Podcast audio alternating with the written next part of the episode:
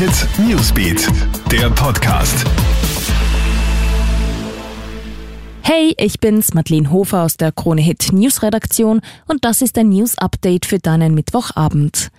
Schreckliches Tierdrama in Oberösterreich. Ein vorerst unbekannter Autofahrer hat einen an der Anhängekupplung angeleinten Hund mitgeschleift und so qualvoll getötet. Die Blutspur auf der Fahrbahn ist rund 1,5 Kilometer lang gewesen.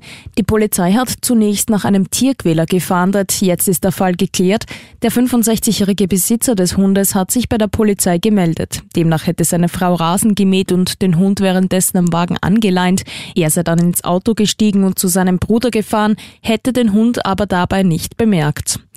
Die Corona-Regeln der Regierung waren teilweise rechtswidrig. Das hat nun der Verfassungsgerichtshof entschieden. So war etwa die Verordnung zum Ausgangsverbot gesetzeswidrig. Das gilt auch für die Geschäftsöffnungen. Da durften ja bestimmte Geschäfte vorher, andere erst später aufsperren. Geschäfte, die damals wegen der 400 Quadratmeter Verordnung nicht aufsperren durften, könnten nun Entschädigungen verlangen. Das muss man sich jetzt aber noch genauer anschauen, so die Regierung heute. Österreich hat die Klimaschutzziele für 2019 klar verfehlt und das bereits zum dritten Mal in Folge. Anstatt die Treibhausgasemissionen zu senken, sind sie im Vorjahr sogar um rund 2 Prozent auf 80,4 Tonnen gestiegen.